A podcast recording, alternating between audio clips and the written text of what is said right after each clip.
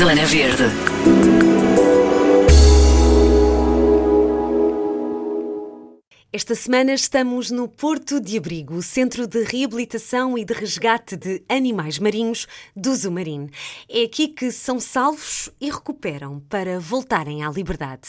A tartaruga Quinas foi o último hóspede, mas por aqui já passaram também as lontras Alvor e a Rifana, entre outros convidados especiais. Por estes dias não há animais em quarentena, mas Hélio Vicente, biólogo e um dos fundadores, contou-nos histórias incríveis e, sobretudo, falou do nosso importante papel na conservação destas espécies. O Porto de Abrigo é, diria, um dos passos mais mágicos uh, que o Zumarino tem, vai fazer 20 anos, e é também um dos mais dramáticos, porque muitas vezes, às vezes dias e semanas seguidas, aqui lidamos uh, contra a morte.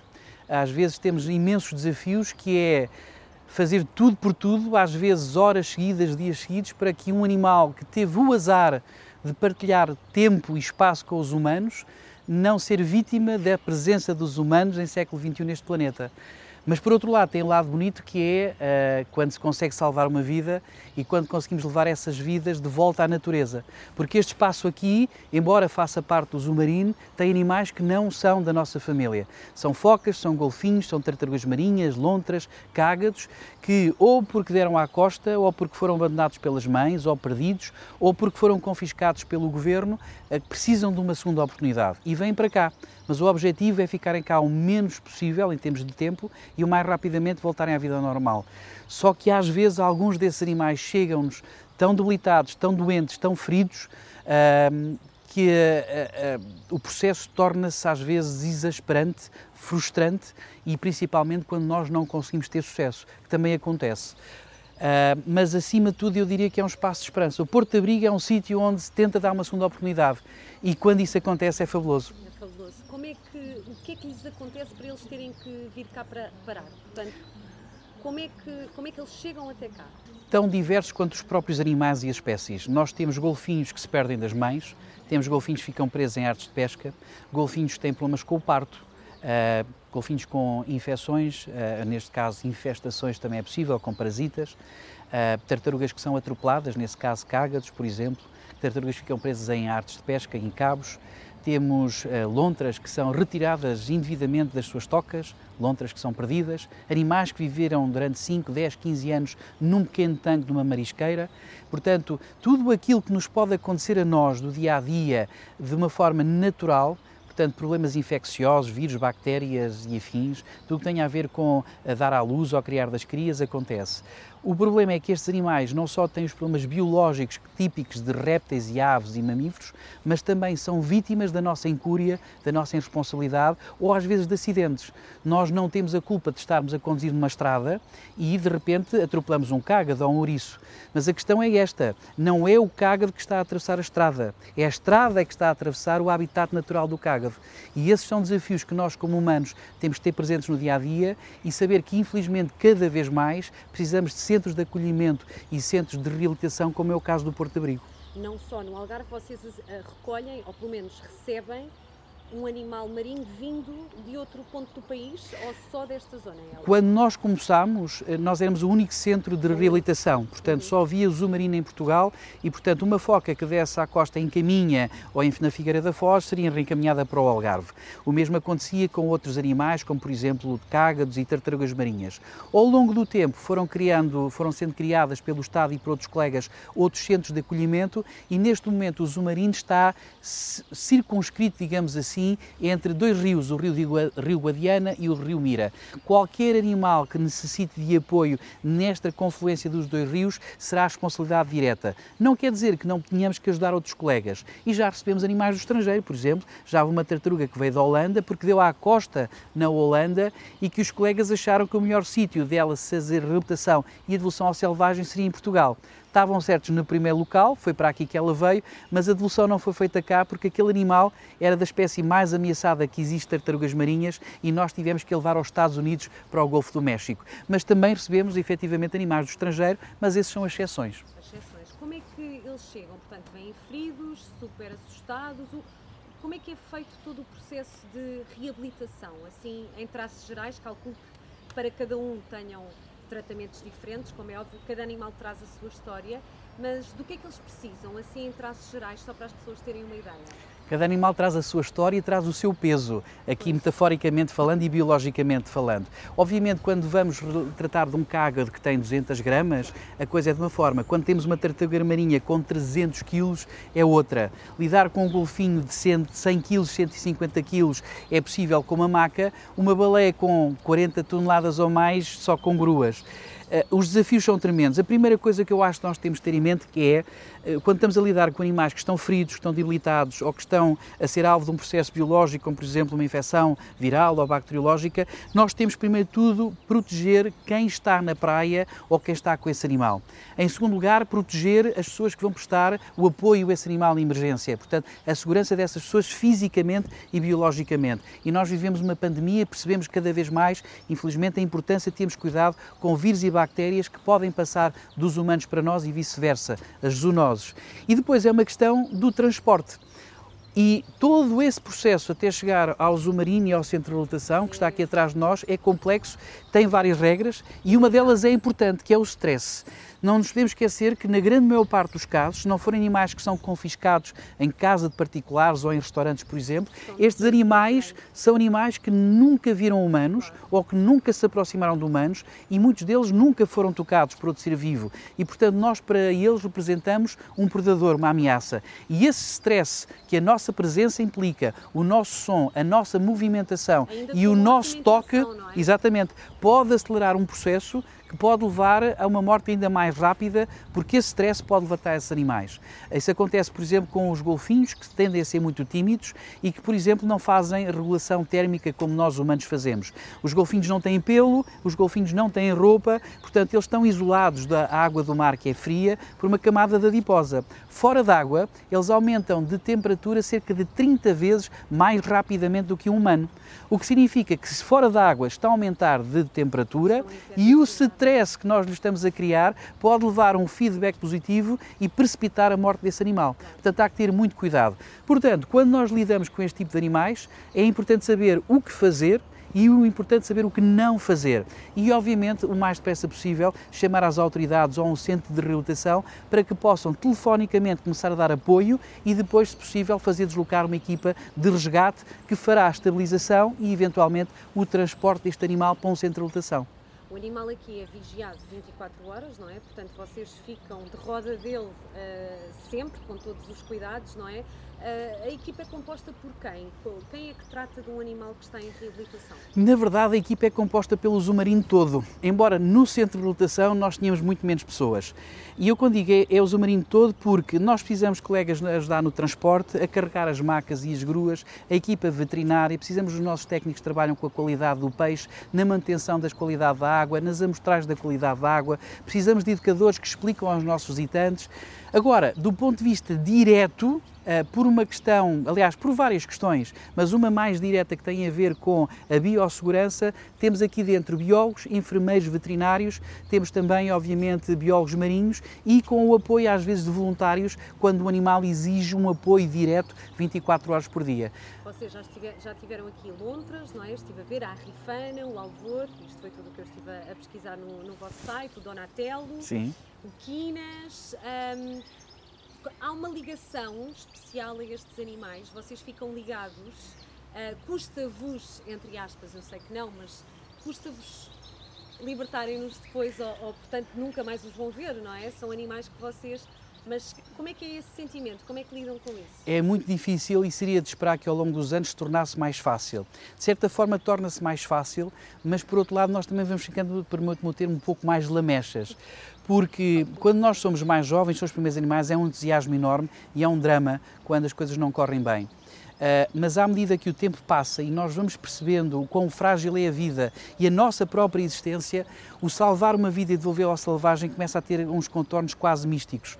E nós, efetivamente, já tivemos aqui animais muito diferentes, entre tartarugas com 300 quilos e cágados com 20 gramas, já tivemos lontras adultas e lontras bebés, focas de várias espécies, golfinhos, obviamente, e todos eles são diferentes, porque praticamente todos eles vêm com maleitas diferentes, com tamanhos diferentes, com idades diferentes. E é verdade. E, e, há animais que passam connosco algumas semanas, mas já tivemos animais em reabilitação durante mais de três anos. Nós já tivemos, por exemplo, tartarugas que vieram do Aquário Vasco da Gama, que não tinham problemas clínicos, estavam maravilhosamente tratadas, sempre foram lá fabulosamente tratadas, mas vieram para cá para serem, eh, digamos assim, treinadas, reensinadas para poderem voltar ao selvagem. Esse é um desafio diferente, não é porque elas estejam mal, mas nós queremos prepará-las para o outro destino. Uh, e portanto, cada caso é um caso, cada história acaba por ser ela só um pequeno universo, um, um pequeno livro, mas o voltar ao selvagem, cada caso é diferente. Porquê?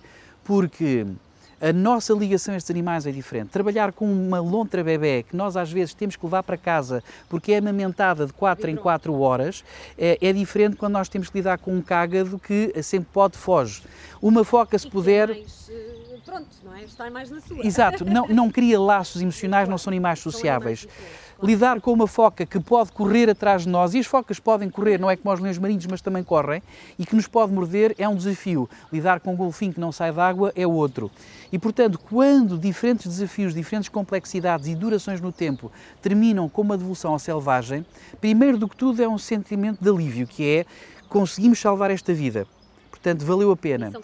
E depois é exatamente essa questão, a missão cumprida não só para com aquele animal, mas para com aquela equipa e para que todas as pessoas que nos ajudaram, e alguns deles são voluntários. Há pessoas que estão aqui que vêm por amor e que dedicam dias e noites para tentar salvar aquela vida. E nós temos a responsabilidade também para aquelas pessoas. E, obviamente, também para com os portugueses em geral e para com o Estado. Porque não nos esquecemos que estes animais não pertencem à nossa coleção, estes animais não são nossos, estão à nossa guarda, somos feios depositários e, portanto, nós temos a responsabilidade para com os portugueses e não só, que estão a acompanhar o nosso trabalho. Daí os vidros que nós vemos atrás de nós. Nós queremos que as pessoas que vêm ao Zumarino percebam que aquilo que está a ser feito está a ser feito com o apoio direto ou indireto dessas pessoas e que nós levamos muito a sério essa responsabilidade.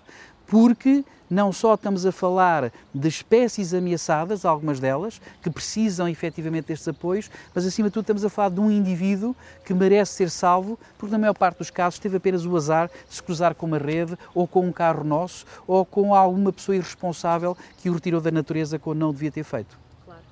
Ô Hélio, hum, já trabalha, portanto, já está cá há muito tempo. Uh, o que é que sente hoje? Acha que as pessoas hoje estão mais sensibilizadas para esta questão da, da reabilitação das espécies, não é?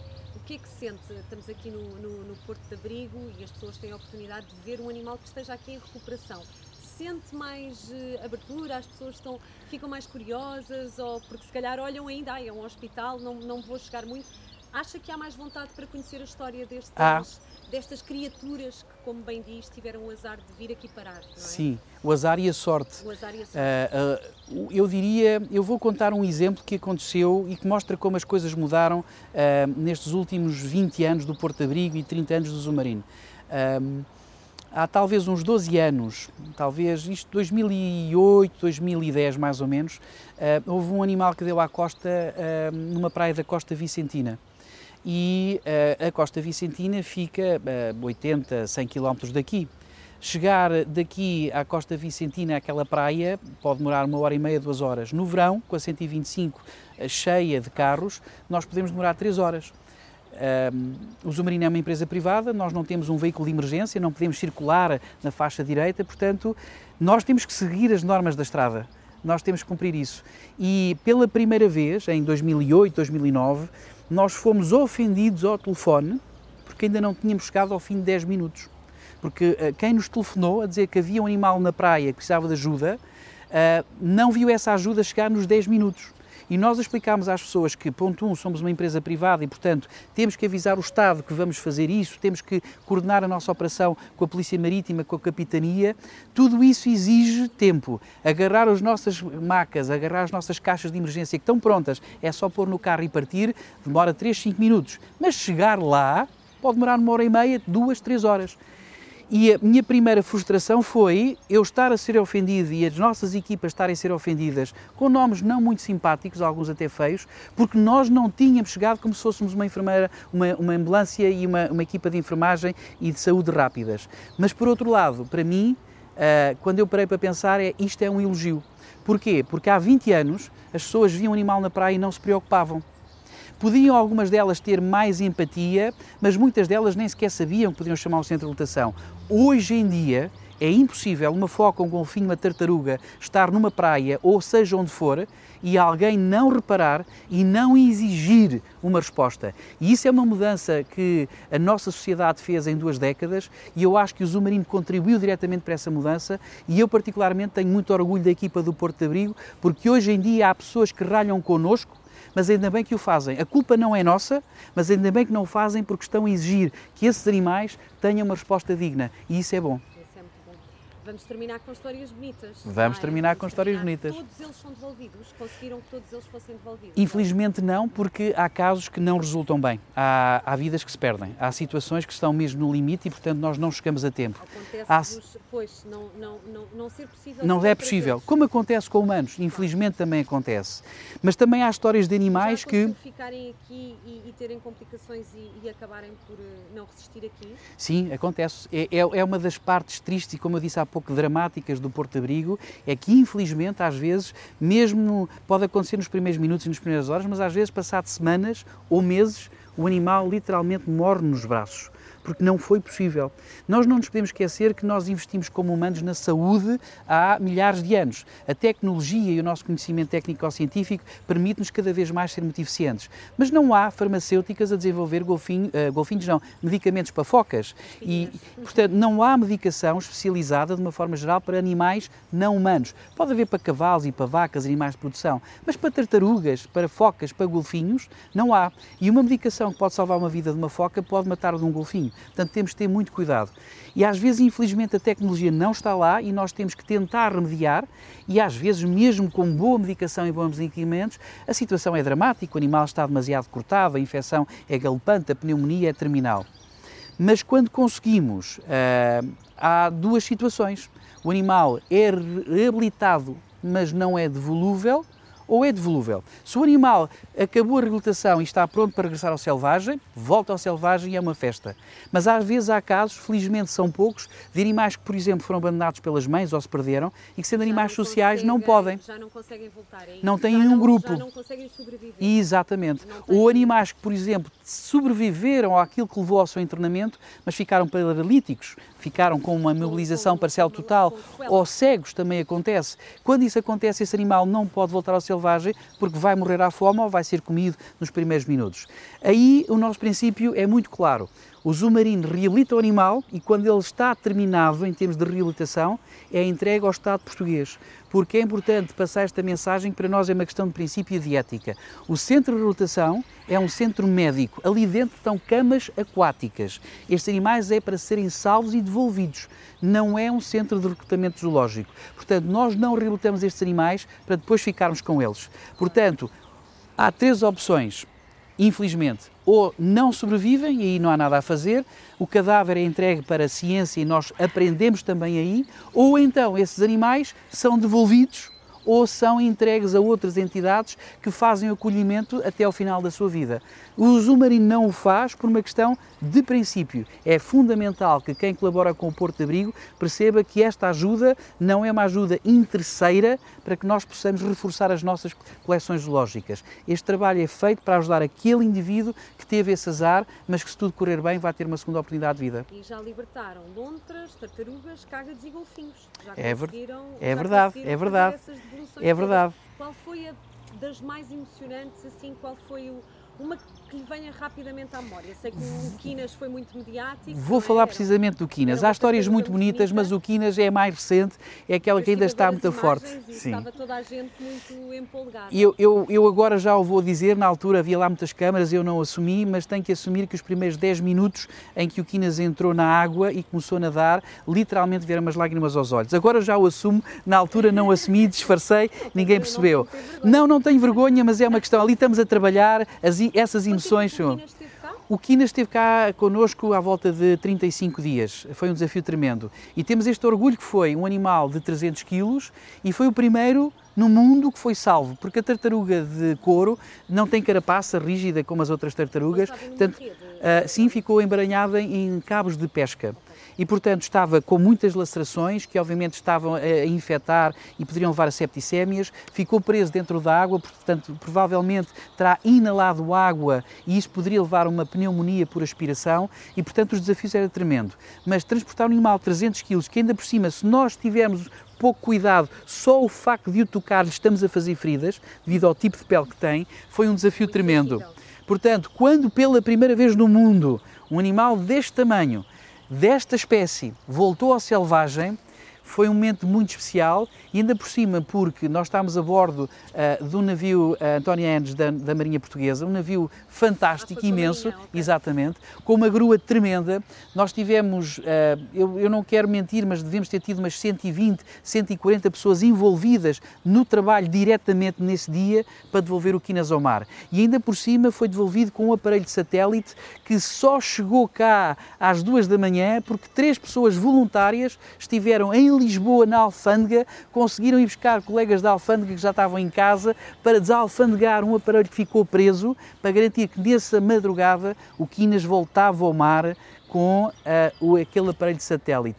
E foi tão complexo e foi tão estressante até ao último minuto que quando nós finalmente vemos uma, um, um, um, quase dois meses, um mês e meio, muito intenso, com muito poucas horas dormidas, algumas noites muito, muito estressantes, e ver que um grupo tremendo de pessoas se uniram para salvar aquela vida e de repente o Quinas, alheia tudo isso, uh, sai da sua caixa, abre as barbatanas e começa muito suavemente, quase num balé, a desaparecer no, no imenso azul. Foi um momento bonito, mas foi um momento muito, muito simbólico. E, portanto, eu diria que esse foi o último e foi o mais especial nos últimos tempos. Ele ainda, está, ele ainda, tem o satélite? Não. Nós soubemos durante.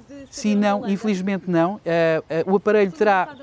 Ele foi devolvido a cerca de 20 km a sul de Portimão e ele navegou quase para sul, foi sudeste, sudoeste aliás, e nós tivemos dados durante três semanas. Quando chegou a cerca de 10 km da costa da Ilha da Alegria, uh, nas Canárias, uh, deixou de dar sinal. Uh, o que nós achamos é que o aparelho que estava colocado na carapaça, a carapaça é cartiliginosa, semelhante aos nossos ouvidos, às orelhas, aliás, e ao nosso nariz, nós achamos que o cabo se terá solto e o aparelho caiu. O aparelho só transmite quando está fora d'água. Portanto, provavelmente foi o que aconteceu, ou uma pancada que ele terá dado na parte de baixo do navio, ou o próprio cabo se saltou, ou até mesmo o aparelho ter-se avariado. Mas a verdade é que a 10 km da costa da ilha ele deixou de dar sinal. Eu gostaria de acreditar, com a força com que ele ia nadar, cerca de 40 km todos os dias, ele não deixou de nadar a um ele ritmo muito, intenso. Eu acredito que ele está muito ocupado agora muito ocupado. a arranjar maneira que deixe a descendência exato, neste planeta. Exato, e isso era o melhor que podia acontecer. Se calhar já, já vos esqueceu. Era um bom sinal, era muito bom sinal. E que não volta a ver humanos, que também era um bom sinal. É verdade. Hélio, hum, há, há planos para tornarem o Porto de Abrigo maior, hum, para gostavam de, de, poder ajudar a salvar mais animais? Há essa temos esse, há esse desejo, temos esse sonho essa, e até sonho. diria temos essa obrigação. O Porto de Abrigo foi idealizado para, estatisticamente na altura, receber um golfinho de 5 em 5 anos, receber uma foca de 3 em 3 anos e receber uma ou duas tartarugas por ano. Era aquilo que a estatística na altura dizia. Mas a estatística mostrou que os humanos sabem ainda muito pouco da natureza. Os animais já davam à costa só que ainda não havia uma rede que tivesse acesso a todos esses animais. Portanto, o, o Porto de Abrigo, quando nasceu, infelizmente já estava sobredimensionado. E obviamente a tecnologia uh, aumentou, nós cada vez mais sabemos como melhor tratar estes animais. Portanto, queremos criar um novo Porto de Abrigo com outro tipo de condições para os técnicos e para os animais, por exemplo, com piscinas com fundo móvel incluídas na própria piscina. As nossas piscinas são equivalentes a camas aquáticas, não é? Estes animais estão ali contidos, mas nós temos que ter uma maneira rápida de ter acesso ao animal que está a 4 metros de profundidade. E, portanto, eh, eh, há que atualizar tecnologicamente e fisicamente o espaço, o espaço e criar mais dimensão, porque nós chegamos às vezes a ter 4 e 5 tartarugas ao mesmo tempo, já tivemos 3 focas ao mesmo tempo, e se nós tivermos uma tartaruga como a quinas, 300 quilos, não temos espaço para um golfinho. Portanto, nós temos que ter espaços alternativos. Agora, o problema, o desafio é o espaço e o dinheiro, porque como podem imaginar, este é um espaço que uh, consome tempo, consome eh, dinheiro e consome, uh, como é que eu ia dizer, uh, recursos que nós muitas vezes temos que dirigir para outros processos. Mas isso é um desígnio, é um sonho e, portanto, o Zumarine começou com 7 km, uh, 7, km, 7 hectares, já vai nos 40. O Porto de Abrigo começou com 200 metros quadrados, há de chegar aos 500 metros quadrados, certamente. Esperemos que sim. Obrigada, Helder. Nada, foi Obrigada. um gosto. Zona Verde.